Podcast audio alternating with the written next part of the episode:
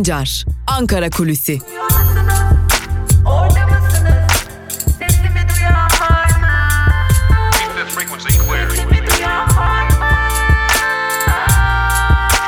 Özgürüz Radyo. Özgürüz Radyo.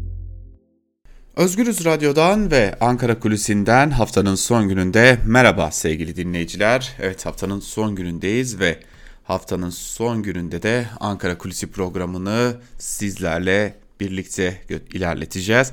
Ama önce bugün Özgürüz Radyo'da neler var onlara bir göz atalım. Bugün Özgürüz Radyo dolu dolu içerikleriyle sizlerle olacak. Tabii ki bugün e, saat 11 haber bültenimizin ardından e, Ayşe Hür bizlerle olacak ve Ayşe Hür Tarihin Öteki Yüzü programıyla sizlerle olacak. Saat 18'de ise genel yayın yönetmenimiz Can Dündar ile birlikte bilanço programıyla bizler sizlerle birlikte olacağız. Ve tabii ki saat 17 haber bültenimizin ardından da Kavel Arpaslan Öteki Dünya programıyla sizlerle Özgürüz Radyo dinleyicileri olacak. Saat 16'da ise Canberk Benli e, şu yoğun ve stresli günlerde birazcık da olsa bu gündemden uzaklaşabilmek adına Gümüş Perde programıyla siz değerli Özgürüz Radyo dinleyicileriyle olacak ve tabi her saat başında günün gelişmelerini aktarmak üzere Özgür Haber'le ve Özgür Haber'in hemen ardından da genel yayın yönetmenimiz Can Dündar'ın Özgür yorumuyla sizlerle olacağız. Dün gerçekleştirememiştik. Bugün devam edeceğiz. Türkiye'nin Türkiye'de günün öne çıkan manşetlerini ve yorumlarını Türkiye basınında bugün programıyla sizlerle paylaşacağız. Ela Bilhan arkadaşımız da saatlerimiz 12-15'i gösterdiğinde dünya basınından özetlerle Özgürüz Radyo dinleyicileriyle buluşacak diyelim ve Ankara Kulisi başlasın. İyi Parti tartışmaları devam ediyor. Ankara'da hala bu tartışmalar konuşulmaya devam ediliyor. Hayalet liste tartışması diyoruz buna. İyi Parti'de bu listede adları geçenler hatta bu liste nedeniyle Genel İdare Kurulu'na giremeyenler rahatsızlıklarını İyi Parti lideri Meral Akşener'e bildirdiler. Bu isimlerin başında da e, İsmail Koncuk ve Aytun Çıray geliyor. Hatta hayalet liste iddialarını öncelikle toplumla paylaşan ve e, bir yerde aslında ifşa eden isim İsmail Koncuk'tu. İsmail Koncuk Genel İdare Kurulu'na aday gösterilmemesine ve olmamasına rağmen Koray Aydın tarafından yani özellikle İyi Parti'de ciddi milliyetçi kesim tarafından ve ciddi milliyetçi kesimin temsilcisi olan ve teşkilattan da sorumlu olan Koray Aydın tarafından oy verilmeyecekler listesinde gösterilmişti. Bir diğer isim de İyi Parti'nin önemli kurmaylarından olan Aytun Çıray'dı. Aytun Çıray e, Meral Akşener'le de görüştü. İyi Parti lideri Meral Akşener'le de görüştü. Burada da rahatsızlığını dile getirdi. Meral Akşener'in verdiği cevap listeden haberim yok şeklindeydi. E, belki de o gün listeden haberi yoktu ama tüm bu yaşananlardan sonra listeden haberdar olduğunu biliyoruz. Tabi listeden haberdar olmama ihtimalinin de yüksek olduğunu söylemek mümkün. Zira Meral Akşener kurultaya gelip e, konuşmasını yaptıktan bir süre sonra kurultay alanından ayrıldı ve kurultay kendi seyrinde ilerlerken Akşener orada değildi. Tabi bu da bir diğer önemli etken belki de Meral Akşener'in bu konuda haberdar olmamasında.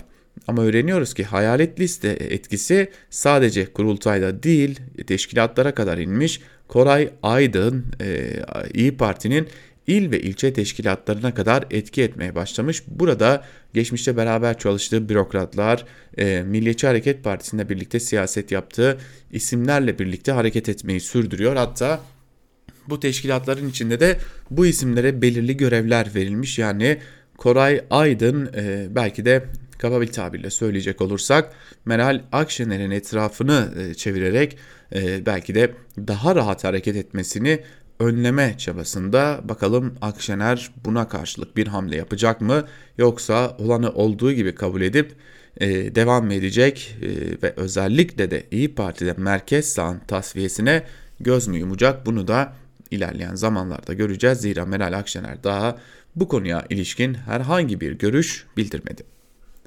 Bir diğer tartışma konumuz elbette ki Anayasa Mahkemesi Başkanı Arslan ile İçişleri Bakanı Soylu arasındaki e, zıtlaşma ya da atışma diyelim. Soylu tartışmayı başlatmıştı. sen gezebilir misin hadi gez bisikletinle diye res çekmişti AYM Başkanı'na. Anayasa Mahkemesi Başkanı'nı üstüne üstelik genel yayın yönetmenimiz Can Dündar'ın tahliyesinde sanki bir kabahatmiş gibi göstererek suçlamıştı. E, ve hatta e, daha da ileri giderek kendisi e, polis okullarındayken e, göreve başlayan e, özellikle komiser yardımcılarının yüzde kırkını ben cemaatten ihraç ettim diyerek dikkat çekici bir imada da bulundu Zühtü Arslan için. E, Zühtü Arslan e, hiç kendisi hiç konuşmadı. Sadece AYM Başkan Yardımcısı aracılığıyla okunan metin üzerinden hukuk hatırlatması yapmakla yetindi ve hukuk ile özgürlükler arasındaki dengenin de e, yine hukuk tarafından kurulacağını söyledi. Daha doğrusu özgürlükler ve güvenlikler arasındaki dengenin de hukukla kurulabileceğini hatırlattı.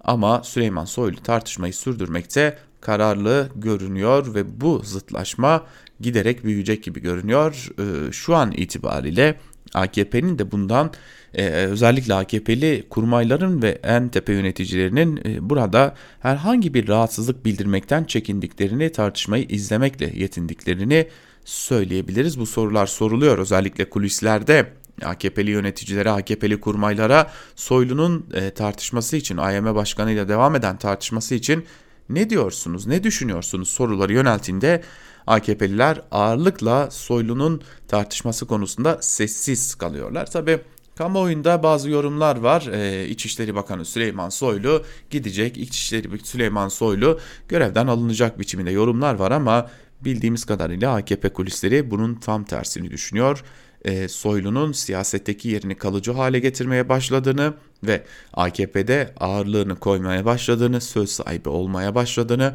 Berat Albayrak'ın ekonominin başındaki isim Berat Albayrak'ın da özellikle e, Cumhurbaşkanı Erdoğan dışında neredeyse pek bir destekçisinin kalmadığını da belirtiyor AKP kulisleri de. Ee, ve Süleyman Soylu İçişleri Bakanı bu tartışmayla da e, burada da ağırlığını koymayı sürdürüyor diyelim ve bugünlük Ankara kulisini noktalayalım. E, ilerleyen günlerde hafta başında tekrar yine güne Ankara kulisiyle başlayacağız. Özgürüz Radyo'dan ayrılmayın. Hoşçakalın.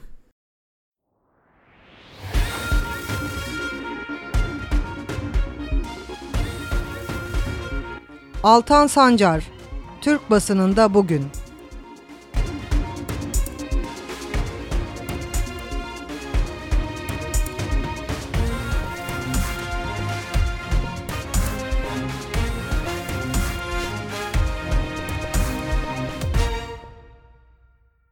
Merhaba sevgili Özgürüz Radyo dinleyicileri. Yeni bir Türkiye basınında bugün programıyla sizlerle birlikteyiz ve yine her zaman olduğu gibi gazete manşetleri, günün öne çıkan yorumlarını sizlerle paylaşacağız ve gazete manşetleriyle başlayacağız turumuza. İlk gazete manşetimiz ise Cumhuriyet'ten olacak. Cumhuriyet gazetesinin bugünkü manşetinde işçiye zekatla rüşvet sözleri yer alıyor ve ayrıntılarda ise şunlar kaydediliyor. Sendika karşıtlığı sınır tanımadı. İstifa etmeyen işçiye tehdit, tehdit eden işveren dini alet etmekten kaçınmadı. Bursa'da 400 işçinin çalıştığı Tekmis Tekstil işvereni Türk İş'e bağlı Tekfis'te örgütlenen işçilere önce fabrikayı kapatırım tehdidini savurdu. Ardından sendikalı olmayan ya da istifa eden az sayıda işçiye zekat veriyorum diyerek ikişer bin lira dağıttı. Eksik maaş alan ve sigorta primleri de eksik yatırılan işçiler bir buçuk yıl önce sendikalı oldukları sendikalı oldu. Sendika kısa bir süre sonra yetki almasına karşın işveren bu kez de toplu sözleşme yapmamak için direndi. Sonunda sözleşme Yüksek Hakem Kurulunca bağlantılandı. Sendikalı işçileri ücretsiz izne çıkaran işveren emekçileri daha uzun süreler çalışmaya da zorladı. Tam bir Türkiye örneği değil mi sevgili dinleyiciler? Yani tam anlamıyla Türkiye'de işçi nasıl sömürülür sorusunun çok iyi bir örneği. Devam edelim Cumhuriyet Gazetesi ile bizlerde. Cumhuriyet Gazetesi'nden bir diğer manşet haberi aktaralım. Tek parti saltanatı başlıklı haberin ayrıntıları ise şöyle. Türkiye Büyük Millet Meclisi Başkanlığı'nın 27. dönem 3 yasama yılı içinde sunulan yasa tekliflerinin verileri meclisin tek bir kişi ve tek bir partiye çalıştığını ortaya koydu. 3066 teklifin içinden yalnızca altında AKP milletvekillerinin imzası olanlar komisyonu aşabildi. AKP'nin 100 teklifi komisyonlarca rapora, rapora bağlandı. İktidar ortağı MHP'nin verdiği 264 tekliften biri bile meclis gündemine gelmedi. CHP'nin 2148, İyi Parti'nin ise 264 yasa teklifinden hiçbiri komisyonlar tarafından rapora bağlanmadı denmiş.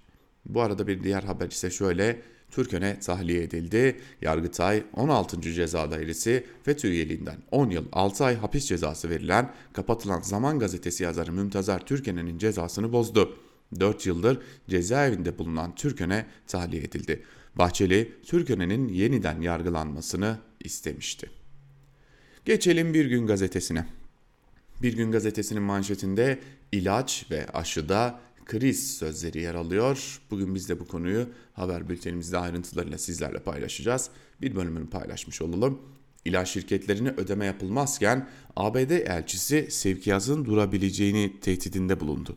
İddiaya göre sadece tanıdığı olanlar borcunu tahsil edebiliyor. ABD Büyükelçisi Satterfield ilaç şirketlerinin Türkiye'den 2.3 milyar dolar alacağı olduğunu eğer tahsilat yapılmazsa şirketlerin ilaç göndermeyi kesebileceğini söyledi. Buna karşılık Ankara'nın bazı ABD'li ilaç şirketleriyle pazarlık yaparak şirketlerin alacaklarının bir kısmından vazgeçmeye çalıştığı da çalışıldığı da daha doğrusu iddia edilmiş. Topraklar emirle yağmaya açıldı başlıklı bir habere bakalım. Resmi gazetede çıkan kararla yüzlerce parsel alan için acele kamulaştırma kararı alındı. Buna göre Manisa'da biyogaz enerji santrali için 5, Van'da HES için 125, Adana'da baraj için 563 parsel alan kamulaştırıldı. Sadece bu 3 proje için 693 alan parsel alana acele kamulaştırma kararı verildi. Özellikle Salihli'deki Çapaklı köyünde kamulaştırma dikkat çekti. Elinde joplarla zaten alıştık. E, elinde joplarla bu kamulaştırma e, kararlarına mı diyelim, kamulaştırma gaspına mı diyelim e, acele kamulaştırma. Çünkü kamulaştırmanın kendisi normal bir şeydir ama şu acele kamulaştırma çok başka bir şeye işaret ediyor. Çünkü burada kamu yararı varsa acele kamulaştırmaya karşı durmanıza bile şans tanınmıyor. Bu da ayrı bir durum. Ve geçelim evrensele. Evrensel'in manşetinde ise önce jandarma dayağı ardından saray darbesi sözleri yer alıyor. Yine az önce e, bir gün gazetesinden aktardığımız haber bir kısmını daha paylaşalım sizlerle. Cumhurbaşkanlığı kararı ile Salih, Salihli Çapaklı Köyü yakınlarında yapılmak istenen biyogaz tesisi için köylülerin arazileri kamulaştırıldı. Köylülerin avukatı Seçil Ege, değerli Ege acele kamulaştırma kararı Ekim'de verilen haritaya göre biyogaz tesisi kurulmak istenen alanın en az 6-7 kat büyüklüğünde olduğunu dile getirdi. Acele, acele kamulaştırma kararı ile el konulan 5 parsel arazinin tamamı köylülerin zeytinlik ve meyve bahçeleri. Yol yapılmamasına dair ihtiyadi tedbir kararına rağmen yol yapmak isteyen şirketin çalışmalarına direndikleri için jandarma tarafından darp edilen köylüler yeni karara karşı da dava açmaya hazırlanıyor. Ne kadar kolay değil mi? Yıllarca bir zeytinin neredeyse bir meyve vermesi 10 yıllarca sürerken bir acele kamulaştırma kararı diyerek gelip arazinize el koyabiliyorlar. Evrensel Gazetesi'nin sür manşetinden bir haber aktaralım. Kürtçe Mevlid okudu tutuklandı, 76'sında ölüme mahkum edildi. Kürtçe Mevlid okuduğu için cezaevinde olan ve hasta bir şekilde tutulan 76 yaşındaki Ali Boçnak hayatını kaybetti. Böbrek yetmezliğinin yanı sıra birçok rahatsızlığı bulunmasına rağmen hakkındaki birçok tahliye başvurusu reddedilen Boçnak son nefesini ailesini görmeden verdi. Ağır, ağır hak ihlalleriyle gündemden düşmeyen Ağrı Patnos L tipi kapalı cezaevinde son bir yılda 4 hasta tutuklu yaşamını yitirdi. Öte yandan İnsan Hakları Derneği'nin 31 Mart 2020 tarihli raporuna göre Türkiye genelinde 590'a ağır olmak üzere toplam 1564 hasta mahpus bulunuyor. Hep şunu söylüyorum yani e, adı Ahmet Dede olmadığı için ve Sivas katliamı davasında yargılanmadığı için tahliye edilmeyen birçok e, hasta tutsak var. Fakat gelin görün ki Sivas davasında elinde benzin bidonuyla koştuğu sabit olmasına rağmen birilerinin Ahmet dedesi olduğu için hemen tahliye edilenler de bulunuyor. Ve devam edelim bir diğer gazeteyle e, Yeni Yaşam'da. Yeni Yaşam'ın manşetinde de Ali Boçnak yer alıyor ve şunlar kaydediliyor. Kürtçe Mevlid okuduğu için 7 yıl 8 ay ceza alan ve 3 yıldır tutuklu bulunan Ali Boçnak cezaevinde hayatını kaybetti.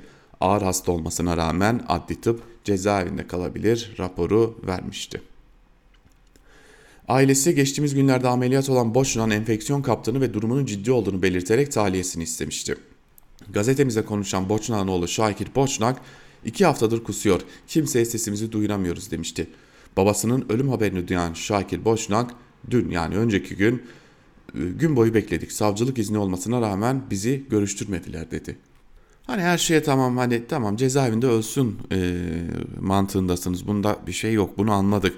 Hiç değilse en azından yani e, şu insanı son dakikalarında çocuklarını görmesine izin verseydiniz ya. Bu kadar da mı zalimleştiniz diye soracağım ama gerçekten zalimler zaten. Borç intiharı başlıklı bir haberi aktaralım. İktidar yetkilileri ekonomimiz uçuyor açıklaması yapsa da son dönemde gittikçe ağırlaşan ekonomik krizle birlikte yurttaşın borç yükü de artmış durumda. Yurttaşların sadece bankalara olan bireysel borcu 700 milyarı geçmiş durumda. Banka dışı borçların miktarı ise bilinmiyor. Bina dış cephe işiyle uğraşan ve doların artmasıyla borcu yaklaşık 400 bin liraya çıkan Akar, dün sabah eşini arayıp ben artık yapamıyorum. Kendine ve çocuklarına iyi bak. Hakkını helal et deyip telefonu kapattı. Defalarca aramasına rağmen Levent Akar'a ulaşamayan kadın eşinin akrabalarına haber verdi. Gebze Çayırova'da bulunan ofise giden akrabalar Akar'ı asıl halde buldu. Bu arada 18 yaşındaki Furkan Celep adlı genç de umutsuzluk nedeniyle intihar etti. Olsun birilerinin çocukları hala lüks araçlara binebiliyor nasıl olsa. O yüzden de her şey yolunda. Ne zaman ki o birilerinin çocukları lüks araçlara binemedi, birileri için o zaman bir şeyler yolunda olmayacak. Anladığımız bu. Geçelim Karar Gazetesi'ne. Karar Gazetesi'nin manşetinde dünya sustukça zulüm büyüdü sözleri yer alıyor ve ayrıntılar şöyle. Çin dünyanın seyirci kaldığı soykırım politikasında ikinci aşamaya geçti. 100 olan toplama kampı sayısını 2 yılda 4'e katlayan Pekin yönetiminin zulüm merkezleri uydu fotoğraflarına yansıdı. Çinli yetkililerin Uygurları eğitmek 10 yıllık bir plandı ve daha hızlı ilerliyor. Müdahale girişimleri endişe etmemizi gerektirecek önemde değil değerlendirmesi yaptı. Son bir yılda sadece 61 kamp inşa edilmiş Uygurların kapatılması için. Ee, her yerde mazlumun savunucusuyuz ama Çin'e karşı mazlumun savunucusu da olamıyoruz. Çünkü ticaret var. Arada ticari ilişkiler var. Ve diğer habere geçelim. Batman'dan bir savcı bile çıkmaz mı? Başlıklı bir haber. Hakim ve savcı adaylığı sınavının mülakat sonuçları tartışmalara neden oldu. 20 bin aday içinde 127. olan avukat Mahpere Tan'ın elenmesine çünkü AKP'li ya da tarikatlı dayım yok sözleriyle tepki gösterdi. Batman Baro Başkanı Hamit Çakan ise mülakatı geçebilmiş Batman Barosu'na staj yapmış tek bir meslektaşım yok. Pırlanta gibi gençlerin tamamı elenmiş dedi. Siirt Barosu da benzer açıklama yaptı. Yani bu, bunlar artık konuşulmaması gereken şeyler. Yani AKP Türkiye'sinde bunlar konuşulmaması gereken şeyler. Bunlara alışacak, alıştık. Mesele bu alışkanlığımızdan nasıl vazgeçip e, bunun nasıl doğru olmadığını göstermek. Geçelim sözcüye. Sözcünün manşetinde açız aç sözleri yer alıyor. Bakkal, kasap, manav, berber, kahveci, esnaf kan alıyor. Pandemi zaten zor durumda olan 2 milyona yakın esnafı komaya soktu. Kira ve giderlerin altında ezilen esnaf tenceremiz kaynamıyor diyor. Korona önlemleri her kesimi vurdu. Dar gelirliler ve esnaf perişan oldu. Pandemiden önce de sıkıntı yaşayan, kirasını, primini, vergisini ve giderlerini ödemekte zorlanan esnaf bu dönemde iyice dibe vurdu. Ancak onları duyan yok. CHP'li vekiller Yıldırım Kaya ve Nihat Yeşil Ankara'da esnafı ziyaret etti. Bir dokundu, bina işitti. Esnaf açız aç, evimize ekmek parası götüremiyoruz, tenceremiz kaynamıyoruz de, kaynamıyor dedi. İktidardan acil çözüm istedi. Şimdi e, ben de Sözcü gazetesine şunu sormak istiyorum açıkçası. E, yaklaşık 15 meslektaşımızın e, ya tazminatınızı alırsınız ya da ücretsiz izne çıkarılırsınız şeklinde e, tehdit edildiği ve birçok meslektaşımızın bu nedenle işten ayrılmak zorunda kaldığı belirtiliyor. Siz kalkıp iktidarın getirdiği ücretsiz izin düzenlemesini bir yandan iktidarı eleştirirken bir yandan kendi gazetenizde çalışan meslektaşlarımıza karşı kullanacaksınız. üstüne bir de biz iktidar muhalifiyiz diyeceksiniz ve sonrasında da e, her şey yolundaymış gibi davranacaksınız. Yani bugün çıkardığınız işten eyvallah, bugün yaptığınız o meslektaşlarımız elbette çok değerli insanlar. Başka bir yerde elbette kendilerine belki iş bulabilecekler, belki bulamayacaklar ayrı ama bu sizin nedenli muhalefet konusunda ya da tarafsız olma konusunda yalancı olduğunuzu da gösteriyor. İşçi kıyımına da çalışan kıyımına da devam ediyorsunuz. Hürriyet gazetesiyle devam edelim. Firariler yurdu sözleri yer alıyor manşetinde Hürriyet'in. Ayrıntılar şöyle. Hürriyet, karantina kaçaklarının konulduğu İstanbul Sancaktepe'deki İyi Maya Kız Öğrenci Yurdu'na girdi. Yurttakiler yine firar etmesinler diye kapılarına 85 polis 24 saat boyunca nöbet tutuyor. Yurtta kalanlara yemek veriliyor, çöpleri alınıyor, boşaltılan odalar dezenfekte ediliyor. Yurdun tıbbi sorumluluğunu üstlenen Profesör Doktor Feriha Öz Acil Durum Hastanesi Başhekimi Doçent Doktor Nurettin Yiğit 14 gün sonunda bulgu göstermeyenler çıkıyor. Koronavirüs çıkanları hastaneye alıyoruz dedi. Bir diğer haberi aktaralım yine hürriyetten sıcak siyasetin dışında kalın başlıklı bir haber. CHP lideri Kılıçdaroğlu Ankara ve İstanbul Belediye Başkanlarının sıcak siyasetin olabildiğince dışında kalacağını söyledi. Belediye başkanlarımız belediye başkanlıklarını yapacaklar, güven tazeleyecekler, başarılı olacaklar. Sıcak siyasetin olabildiğince dışında kalacaklar ama bütün çabalarını, bütün emeklerini yönettikleri kente verecekler. Bunu istiyorum ben. Ekrem Bey de başarılı olacak, Mansur Bey de başarılı olacak. Şu aşamada bir cumhurbaşkanlığı tartışması doğru değil demiş. Bu e, söylem bile Millet İttifakı için yeni bir restin, e, yeni bir düzenlemenin geleceğine gösteriyor.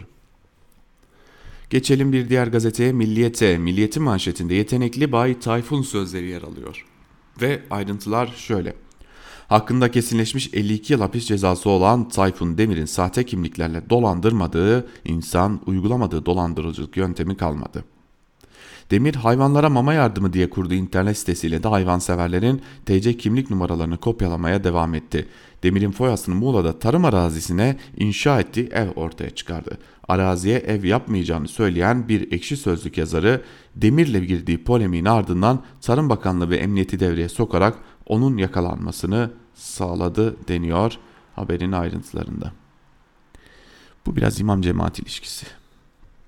Doğu Akdeniz'de taviz yok başlıklı bir habere bakalım. Cumhurbaşkanı Erdoğan'ın başkanlığında toplanan Milli Güvenlik Kurulu'nun ardından yapılan açıklamada Doğu Akdeniz'de Türk milletinin hak ve menfaatlerinin korunması hususunda asla taviz verilmeyeceği vurgulandı. Açıklamada bölgedeki doğal kaynakların adilane paylaşımı konusunda Türkiye öncelikli diyalogtan yanadır. AB, Türkiye ve Kuzey Kıbrıs Türk Cumhuriyeti'nin menfaatlerine saygı göstermelidir denilmiş. Ve Sabah gazetesine geçelim. Sabah gazetesinin bugünkü manşetinde ise Yüreğin yetiyorsa HDP'ye gözdağı ver sözleri yer alıyor. Ayrıntılar şöyle. Şehit Cennet Yiğit'in babasını mahkemeye veren CHP duruşmaya avukat ordusuyla katıldı. Şoba isyan eden Kemal Yiğit bin otobüsle de gelseler onlara papuç bırakmam demiş. Yine klasik CHP ile HDP'ye nerenin üzerinden vurabilirim haberi Sabah gazetesinde artık bunu da paylaşmamış olalım. Sabah gazetesini de noktalamış olalım ve iktidarın son iki gazetesine de göz atalım. Yeni Şafak'a bakalım. Yeni Şafak'ın manşetinde Karabağ'a terör trafiği sözleri yer alıyor. Adım adım gelenin habercisi bunlar. Ermenistan ve PKK işbirliğini işgal altındaki Azerbaycan topraklarına taşıdı. Irak ve Suriye'de sabotaj eğitimi almış onlarca PKK'li işgal altındaki Karabağ'a nakledildi. PKK'lilerin Ermeni milislere sabotaj, baskın ve el yapımı patlayıcı eğitimi vereceği ifade ediliyor e, nerede ifade ediliyor diye sorsan valla bize öyle yaz dediler diyecekler. Başka yazı söyleyecekleri bir şey yok ama bu gelenin habercisi sevgili dinleyiciler. Yani Yunanistan olmadı başka bir yere döneceğiz biz. Bu da bu gelenin habercisi. Akit'e bakalım. Akit'in manşetinde içeriden ihanet dışarıdan saldırı sözleri yer alıyor. Erdoğan liderliğinde her geçen gün yükselen ve İslam'ın en güçlü kalesi olarak kabul edilen Türkiye'yi tarih sahnesinden silmek isteyen şer odakları yine sırt sırta verdi. Güçlenen Türkiye'den rahatsız olan Haçlı dünyası Biden, Macron ve Erdman aracılığıyla asıl hedefin Başkan Erdoğan'ı devirmek olduğunu dile getirirken ipleri dışarıda olan Türkiye'deki kuklaları da salgın sürecini manipüle etmek, kur operasyonlarına çonak tutmak ve terörü desteklemek suretiyle ihanetlerine devam ediyor. Bu benim bildiğim kadarıyla Akit'in bir dosyası var. Hani oradan kontrol C, kontrol V yapıyor ve bu haberleri hazırlayıp sabah hadi hazırız diyorlar. Yani muhtemelen Akit gazetesinin sabaha e, yayına hazırlanması 2,5-3 saat falan sürüyordur. O da hani mizanpaj, hani neyi nereye koysak e, tartışmasıdır. Yoksa metin falan çok kolay bunlar için öyle görünüyor. Ve e, artık gazete manşetlerini noktalayalım. Günün öne çıkan yorumlarında neler var? Şimdi bir de onlara göz atalım. Köşe yazılarımıza dünden bir yazıyla başlayacağız aslında. Ee, neden dünden bir yazı? Çünkü gündem bu. HDP'ye büyük bir operasyon söz konusu. Bize gelen bilgilere göre şu an itibariyle HDP MYK üyeleri, HDP Kars Belediye Başkanı Ayhan Bilgen Yine HDP'li Sırrı Süreya Önder, MYK üyeleri Temel Demirel'in de aralarında olduğu tam 82 kişi hakkında gözaltı kararı var ve gözaltı kararı e, gözaltı kararı da Kobani olaylarıyla ilgili.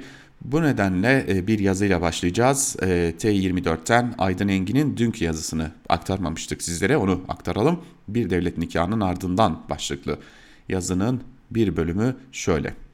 Savcılar, hele başsavcılar, hele hele başkentin başsavcısı pek medyada görünmez. Olsa olsa bir mahkeme haberinde savcı iddianamesinde sanıklar hakkında diye başlayan cümlelerle adlarının geçtiği olur. Alışa geldiğimiz budur. Ama Yüksel Kocaman medyada hiç de alıştığımız gibi görünmedi. Nişanlısıyla birlikte Bodrum'da geceliği kimi gazete ve haber kanallarına göre 9 bin kimilerine göre 30 bin liralık otelde kaldığı ayrıca helikopterle Bodrum ve çevresinde tur attığı yazdığı çizildi. Otel bilgi vermeyi reddettiği için bu haberler ne kadar doğrudur bilemiyorum. Bu haberlere inandığımı da söyleyemem. Bir saatlik helikopter turu için en az 9 bin lira yani 1000 dolar ödendiyse başsavcı yeni eşi o günden beri evde karpuz peynir ekmek idare ediyorlar demektir. Bütün bu bilgileri geçtiğimiz hafta yayınlanan gazetelerden, TV kanallarından öğrendim. Başsavcı da olsa birinin özel hayatı bizleri niye ilgilendirsin? Belki başsavcının ya da gelinin ailesi zengindir. Belki bu özel günler için yememiş, içmemiş, gezmemiş, tozmamış, kuruş kuruş para biriktirmişlerdir. Ay neyse bilemedim. Ben ne ben niye ve ben ve niye bileyim ben. Dedim ya ilgilenmiyorum. Ancak başsavcısının ve nişanlısının Bodrum seferinin ardından kıyılan nikahları beni ilgilendiriyor. Elbette her ikisine de bir yastıkta kocasınlar dileğimizi durmak, duraksamadan iletiriz. Orada bir sorun yok çünkü. Ama nikah törenleriyle ilgili ciddi bir sorun var. Kuşkusuz kimse bizim aile gibi gazeteden bir buçuk saatliğine izin alıp nikah dairesine belediye otobüsüyle gidip şahitlerden biri yetişmediği için nikah dairesinin kapıcısının eline 3-5 lira para sıkıştırarak şahit eksikliğini tamamlamak zorunda değil. Ama başsavcısının nikahı kadar da iddialı olmasa gerek. Başsavcının nikahında tas tamam 10 şahit vardı. Davetli değil, şahit. Vay be sıra, bu sıradan bir nikah değil. Bu basbayağı bir devlet nikahı. Şahitlerin sayısından geçtim. Görevlerine, siyasal ve bürokrat konumlarına baksanıza diyor ve e, işaret ettikten sonra da şunu kaydediyor. Edirne cezaevinde 7 Eylül 2018'de 4 yıl 8 ay hapse mahkum edilen infaz yasasına göre çoktan tahliye edilmesi gereken ancak bunun önüne geçmek için Kobani olaylarıyla ilgili olarak hakkında 20 Eylül 2019'da yeni bir tutuklama kararı çıkarılan Selahattin Demirtaş için tas tamam 1 yıl 4 gündür bir iddianame yazılmasının hesabını soracaktım. Ankara Cumhuriyet Başsavcısına Hukuk Fakültesinin 2 yılında ilk yılında öğrendiği adalet kavramını ve geciken adalet adalet değildir diyen evrensel hukuk ilkesini hatırlatacaktım. Demirtaş'ın Ankara Cumhuriyet Başsavcısı Yüksel Kocaman'ın nikah töreni ardından yazdığı ve sosyal medyada yayılan bazı cümleleri yüzünden hemen bir iddianame düzenlendiğini ve 3 yıl hapsinin istendiğini öğrendim. Başsavcıya yine soracağım ama bir başka soru. Sayın Başsavcı, adalet aygıtında görevli olanların ister savcı olsun ister yargıç başkalarıyla yakınlık kurmamaları öğütlenir. Mesela şu anda bulunduğum küçücük Marmara Adası'nda çınar altındaki kahvelerde halkın yürüdüğü caddede plajda hiçbir savcı ve yargıça rastlamadım.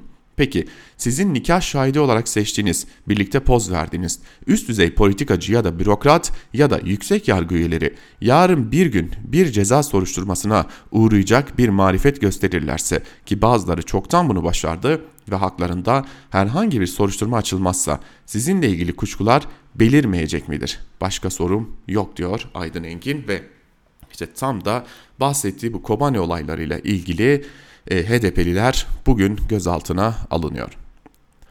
Bir diğer isimle devam edelim artık gerçekten Hamide Rencüzoğulları'yla İdlib yeniden ısındı. Ateşkesin ömrü bitiyor mu? Yeni dosyalar savaşı mı geliyor? Başlıklı bir yazı kaleme almış Yiğit ve yazısının bir bölümünde şunları kaydetmiş. Rusya, İdlib'de adeta hizmet yaşayan AKP'ye bu ateşkesle başka coğrafyaya yönelmemesi, yönelmesi için bir sükunet fırsatı mı verdi? Evet, bu fırsat Libya'da zuhur etti. O hengamede İdlib olmadı, Libya olsun mantığıyla hareket edilen bir dış politikanın seyrini hatırlayalım. AKP'nin birden aklına Libya'daki ihvancı müttefikler geldi ve aniden Mavi Vatan davası önem kazanmaya başladı. Sanki İdlib'de bir ay içinde 54 askerini kaybetmemiş gibi Rusya'nın protokolüyle sağlanan sükunetten istifade İdlib ve Kuzey Suriye'den Libya'ya cahatçı transferi başlattı. AKP'nin dış politikada içine düştüğü her sıkışmışlık hali bir öncekini aratır düzeyde seyrediyor. Libya'daki meydan okuyan pozisyonunu giderek daralmaya başladı. Çünkü Libya'da artık çok sayıda bölgesel ve küresel aktörün müdahilliği söz konusu ve buna karşı Türkiye Katar müttefikliği dışında tamamen yalnızlaştı. Ardından Oruç Reis gerilim gemisiyle gerilim Doğu Akdeniz'e taşındı. Ama Yunanistan'la bir savaşın eşiğine gelecek kadar tırmandırılan gerilim Türkiye'ye daha fazla yalnızlık getirdi ve geri adım attırdı. Bu geri adımın akabinde geçtiğimiz günlerde AB Dışişleri Bakanları toplantısından Libya'ya yönelik silah ambargosunu deldiği gerekçesiyle bir Türk şirkete yaptırım kararı çıktı. İdlib bombardımanın hemen ardından Rusya ve Türkiye'nin müzakere heyetleri Ankara'da bir araya geldiler. Bu müzakere turunun sonuçsuz kaldığı söylendi. Bunun dışında başka bir açıklama yapılmadı ama Suriyeli muhalif kaynaklar sızdırılan bilgi diyerek müzakerenin içeriğine dair detaylar aktardılar. Buna göre Rusya ateşkesin bittiğini ilan etmiş, Türkiye'nin İdlib'deki varlığını azaltmasını istemiş. Özellikle Suriye ordusunun kuşatması altında kalan gözlem noktaları başta olmak üzere M4 karayolunun güneyindeki askeri varlığını kuzeye çekmesini, Halep-Laskiye yolunun ticarete açılmasını sağlamasını istemiş. Yani esasında AKP'ye Mart'ta imzaladığı Moskova Ateşkes Anlaşması'nın ek protokolündeki yükümlülükleri yerine getirmenin zamanının geldiğini hatırlatmış diyor Hamide Yiğit ve e, yazısının son bölümünde ise şunları kaydediyor. Eğer Rusya'nın talep ettiği tahliye gerçekleşirse bu cihatçıların yönelecekleri tek yer muhtemelen Hatay olur. Keza Cebel Zaviye'deki cihatçı grupların M4'ün kuzeyine çekilmeyi kabul edip etmeyeceklerinin garantisi yok ve aynı tehlike bunlar için de geçerli. Yani İdlib belası ne kadar ötelense de bir yere gitmiyor ve Türkiye'nin yanı başındaki felaket olarak duruyor demiş e, Hamide Rencizoğulları da yazısının bir bölümünde. Tabi Hamide Yiğit diyoruz biz arada çünkü e, e, eski soyadı da Yiğit alışkanlık diyelim kendisinden ve dinleyicilerimizden de özür dilemiş olalım. Bir diğer yazıya geçelim. Cumhuriyet gazetesinden Mine Söğüt'ün yazısına bir ev, bir araba ya da başka bir şey uğruna başlıklı yazısının bir bölümünde şunları kaydediyor. Haberin son cümlesi. Olayla ilgili soruşturma sürdürülüyor. Olay 18 yaşındaki bir gencin intiharı. Eldeki tek belge kendini falezlerden aşağı atmadan önce bıraktığı uzun bir mektup. Mektupta içki ya da uyuşturucu içmedim diyor Furkan. Depresyonda da değilim diyor. Haftalarca aylarca düşündüm bunu yapmadan önce diyor. İş hayatı bana çok yorucu geldi diyor. Bir araba, bir ev ya da herhangi bir şey uğruna yıllarımı harcamak istemedim diyor. Her şeyi arkada bırakıp gitmek daha mantıklı diyor. Gökyüzünde huzur bulacağım diyor. Haber olayla ilgili soruşturma sürdürülüyor diye bitiyor. Böyle bir mektup bırakıp kendisini öldüren bir gencin ardından neyi soruşturur polis?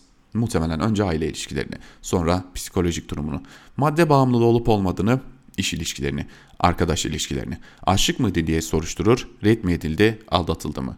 Geçmişini soruşturur Furkan'ın, etrafındaki insanları. Gerçekten intihar mı yoksa cinayet şüphesi var mı onu soruşturur. Mektubu o mu yazdı yoksa bir başkası mı? Tanık var mı yok mu onu soruşturur. Nihayetinde bulduğu net ya da flu bilgilerle de kapatır dosyayı. 18 yaşında kendisini falezlerden atarak öldüren ve geride bıraktığı bir mektupla aslında herkese çok derin bir hayat dersi veren Furkan'ın hikayesi birkaç gün oyalar medyayı. Sonra o da diğerleri gibi unutulup gider. Soruşturma biter ama sorulması gereken asıl sorular sorulmaz. Değerler soruşturulmaz, ahlak soruşturulmaz, sistem soruşturulmaz. O mektupta geçen bir ev, bir araba ya da bir başka bir şey uğruna cümlesi aslen ne anlama gelir?